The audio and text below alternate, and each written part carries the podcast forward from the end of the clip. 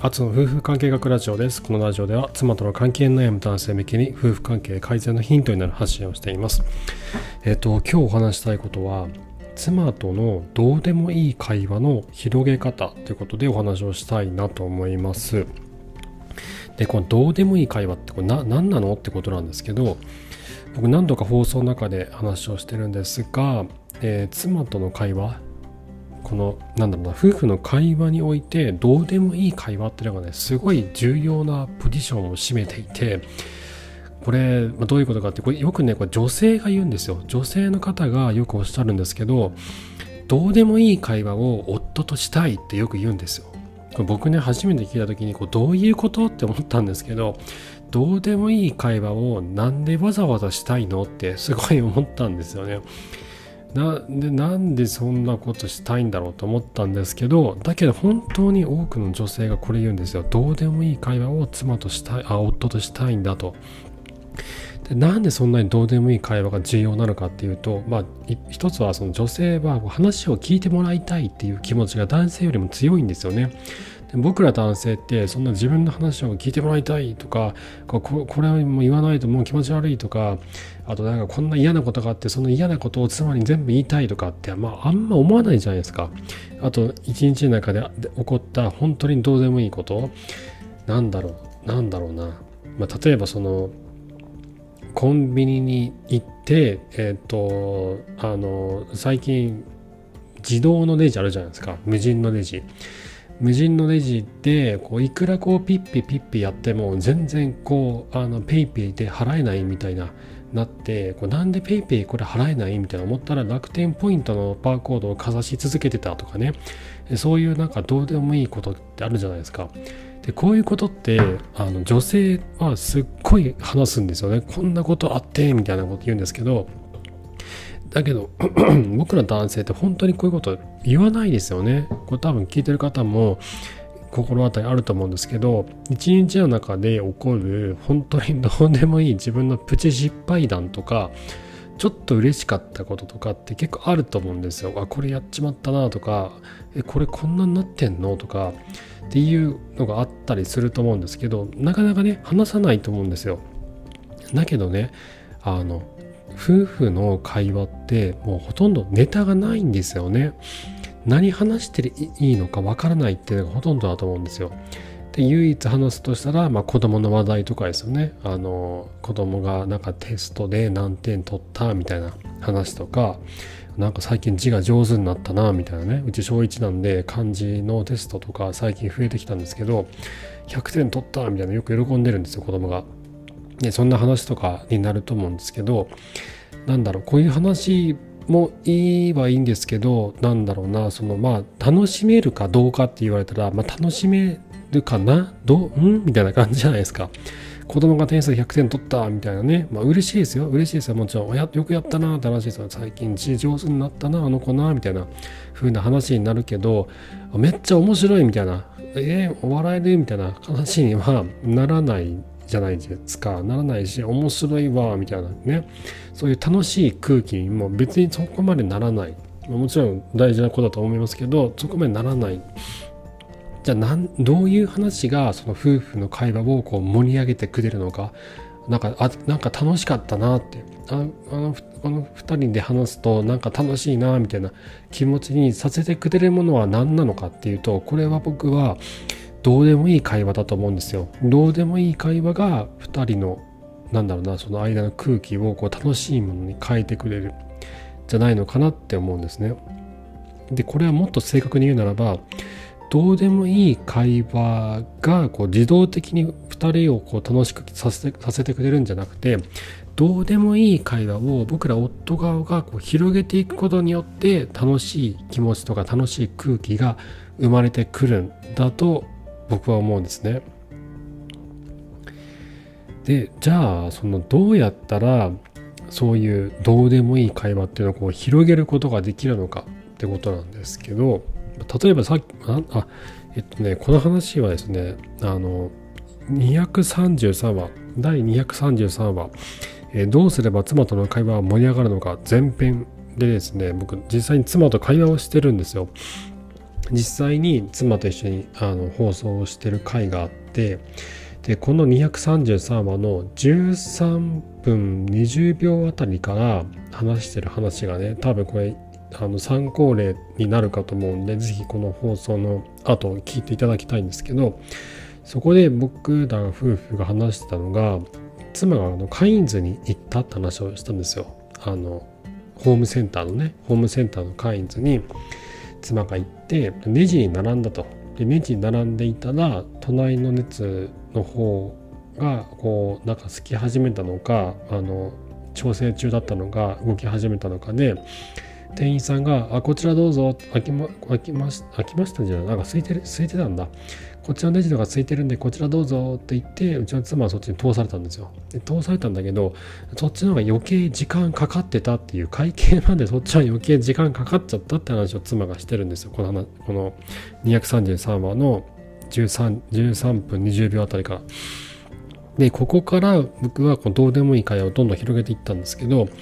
でこれどうやってこれを膨らま膨らましていくのか広げていくのかっていうことを僕さっきこの放送をまた聞き返してて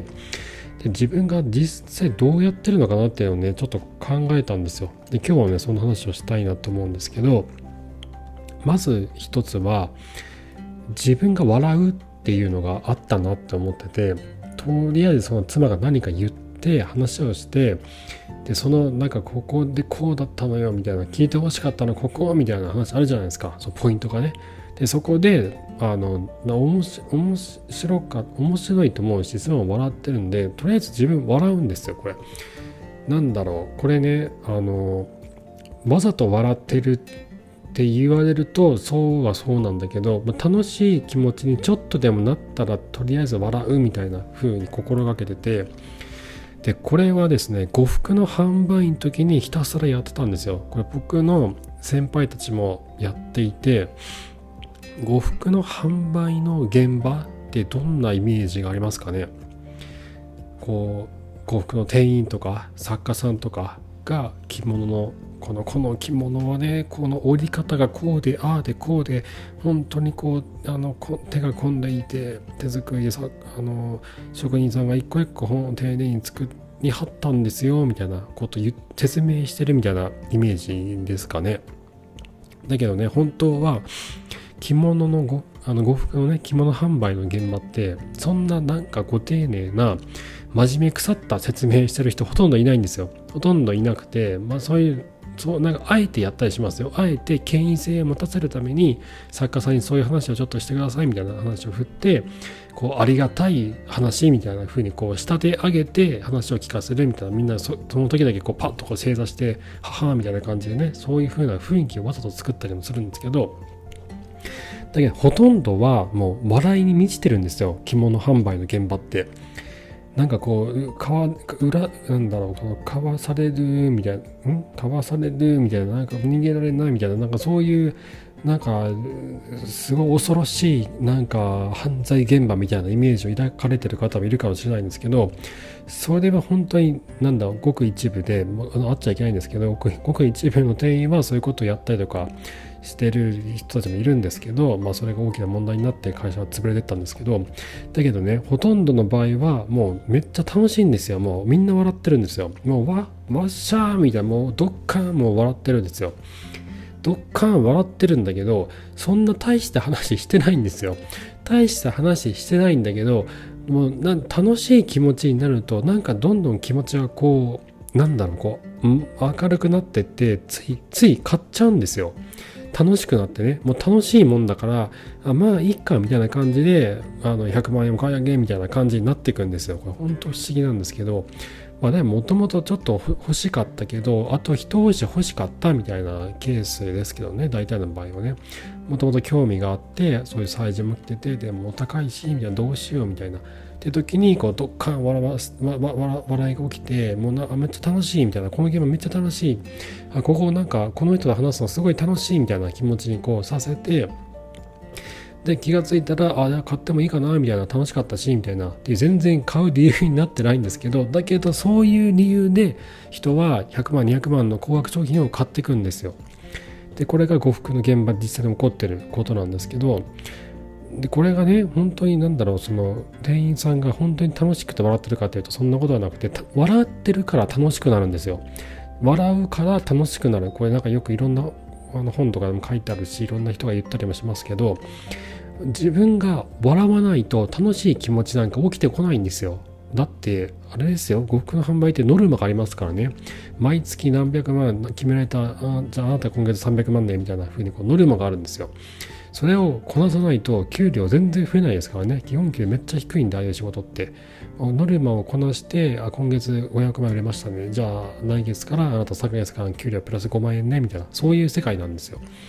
だからねあめっちゃブラックですよめっちゃブラックなんでそのすごい詰められてる人とかもいましたしね。売れない売れないとね全然売れないと店長とか詰められて「お前なんで売れないね」みたいな「おちょっと今すぐ、ま、街回って名簿100件集めてこいや」みたいな。そういうブラックな会社だったんで楽しい気持ちに満ちているもうなんかなんかすごい未来の明るい会社みたいな感じは全然ないんですよ。だけど着物販売の現場って楽しいんですよ。なんで楽しいかっていうと自分が笑ってるから楽しいんですよ。笑ってるから楽しい気持ちに自然となっちゃうんですよね。これ夫婦のさっきのどうでもいい会の中で多分これが一番ポイントだったのかなって聞いてて思ったんですけどとりあえず僕笑うんですよ。とりあえず笑うとなんか楽しい気持ちにとりあえずなってで相手も自分の話に笑ってくれると嬉しいんですよね。あなんかそのあ笑ってくれたってあ面白かったんだみたいな気持ちになって面白く楽しくなっちゃって楽しくなっちゃうとこうついついポロポロいろんなこと言っちゃうんですよ。ついついポロポロいろんなこと言っちゃってでそれをまた拾って笑ってまた楽しくなっちゃってまたどんどん出していくみたいな風なねそういう連鎖がどんどん起こっていくんですよね。だからまず第一はとりあえず笑うっていう、まあ、楽しく楽しい楽しくないどうでもいい、ま、とりあえず笑えっていうとこなんですよね。とりあえず笑うと自分も楽しくなって相手もとりあえず笑っちゃう。でなんかポロポロどんどん話をしちゃうっていう。ってことなのでまずは笑う。そうすると相手が話したいと思う。話すのが気持ちよくなるっていうことが起こるのでこれまず意識してもらえるといいかなと思います。でこれね僕の放送ずっと聞いてもらってる人だったら分かると思うんですけど僕そんなにあのなんだろうあの話し方上手じゃないんですよ。声も低いしボソボソした話し方するしあのなんだろうなそのなんかラジオの DJ みたいなすごいこうなんか話その声聞いてるだけで気持ちよくなるみたいなね。なんかそういう人いるじゃないですか。もうすごくええ声してるなみたいなそういう人ってたくさんいますよね。ああいう感じじゃ僕全然ないんですよ。呉服の販売の時もそういう人いっぱいいたんですよ。話がめちゃ上手な声がすごいいいみたいな。でその通る声でなんかこうすごい人がなんだろうなこうもっと聞きたいと思うみたいなね。っていう人はいたけど僕はそういうタイプじゃないんですよ。で僕はそういうタイプじゃないんでボソボソ販売って言われてたんですよ。僕の販売スタイルがボソボソ販売って言われててなんかボソボソ言ってるからなんか何？みたいなこうなんか近づいちゃってとりあえず聞いちゃうみたいなっていう風になってたんでそんな僕でもとりあえずやってたのはとにかく笑うっていう。とにかく笑うと向こうもどんどん楽しくなるっていうのを心がけてたんでなんか自分ちょっと話に自信ないんですとかね。あのなんかうまいこと言えないなとかあのいや女性との会話苦手なんでっていう人もねなんとかなるんですよ。笑っちゃえば。自分が笑っちゃえば相手の話にね。だからとりあえず笑うっていうのは、まあ、ちょっと意識してもらえるとあの騙されたと思ってやってみるといいのかなって思います。であとは、えっと、2つあって、えっと、その2つ目はですねこう頭の中のイメージなんですけど頭の中にあの大きな風船が入っててそれをこうどんどんどんどんこう膨らませていくイメージを僕頭の中で持ってるんですよ。でそういう話そういうふうにこう妻と話したりとか女性と会話する時にそういうふうに頭の中に風船があってその風船がイメージの中にどんどんどんどんこう膨らんでいくイメージを持つんですよ。そうすると話をこう自然とこう広げていきたくなるんですよね。そういうイメージを持っていると。なのでこれは何だろうそういうな、まあ、考え方というかなんだろう、まあ、そういうふうなやり方もありますよっていうだけの話ではあるんですけど、まあ、そういうイメージ、まあ、とにかくそう、まあ、膨らますってことですよね。妻の話をこうどんどん膨らましていく、前へ進めていく、終わらせないってことですよ。へえ、あ、そうなんだ、みたいな。大変だったね、みたいな。で、で終わっちゃうみたいな。あ、そう、そうなんだよね、みたいな。で、終わっちゃうじゃないですか、話って。でそうやって終わらせないで、あ、そうなんだ、えー、それはびっくりだね、みたいな。そんなことある？みたいな風に、こう、とりあえずこう膨らましていくっ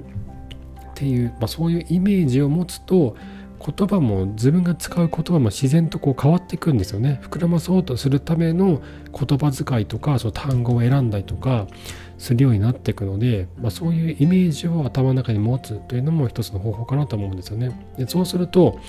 それであのこうなってたらああだったよねとかあの時こうだったよねみたいな風にこう話がねいくつもの方向にこう分かれていくんですよもう分岐点ができていくんですよねそういう風に話を膨らまそうっていう頭の中でイメージを持っているとそうするとまたそっちの方向に話が進んでいってそこでまた笑いが起きてそこからまた話はいくつもの分岐点ができてというこうなんだろうこのあの道がどんどんどんどんこう分かれていくみたいな感じで話が止めどなく進んでいくんですよ。でそれが楽しいと思ってくれるポイントの一つなんですよね。で最後の一つは妻の感情がこもっている瞬間に注目するっていうことなんですけどえっとねこの233話の話の中に妻が言っていた妻がえっと妻の感情がこもっていたパートというのは列レジの列に並んでいてで通された方店員さんに通された方の方がめっちゃ並んだってめっちゃ余計時間かかったっていうそこがねすごい感情こもってたんですよ。だこれがオチだなと。まこれが伝えたいんだなと。これを言いたいんだなと。これを元にしてこうなんかなんかそう気持ちをこう出したい言いたいメッセージはそこだってことだったんですけどそこを拾っていくんですよ。えーってそんな時間かかったの？みたいな。えー、そ、それはすごいね、みたいな。そんな、えー、そで、そこ、そこを起点に話を作っていくんですよね。で、じゃあ、それ、えその投資と、それこっちですよって言った店員さんは何も分かってなかったね、みたいな。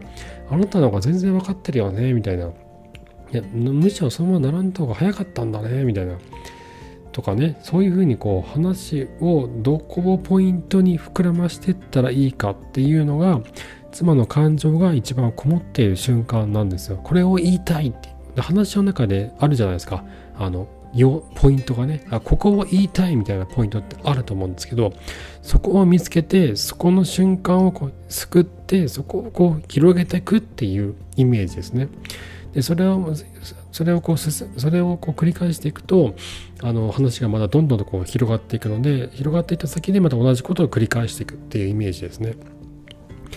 はい。ということでですね、あの、ちょっと僕さっきこの233話の話を13、13分、20分あたりから、あの、カインズの話をしてるんですけど、そこをまたちょっと聞き返してみて、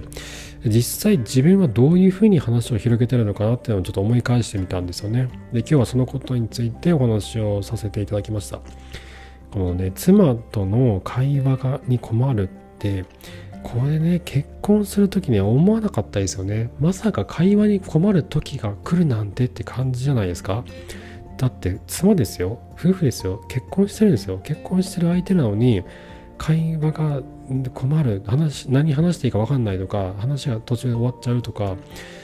これねまさかって感じですよね。でもこれあるんですよね。子供が生まれると余計こういうのが増えていくんで。でそういう時にこうなんだろうそのこういったことに対処しないとどんどん会話がなくなっていくなって僕結構初期の頃に思ったんですよ。子供生まれた初期の頃とかに。だからあえて妻との会話を広げていくっていう意識を僕らは持ってった方がいいんだろうなって思うんですよね。はい。ということで、えー、妻との会話に困っている方の参考になれば幸いです。えっ、ー、とあと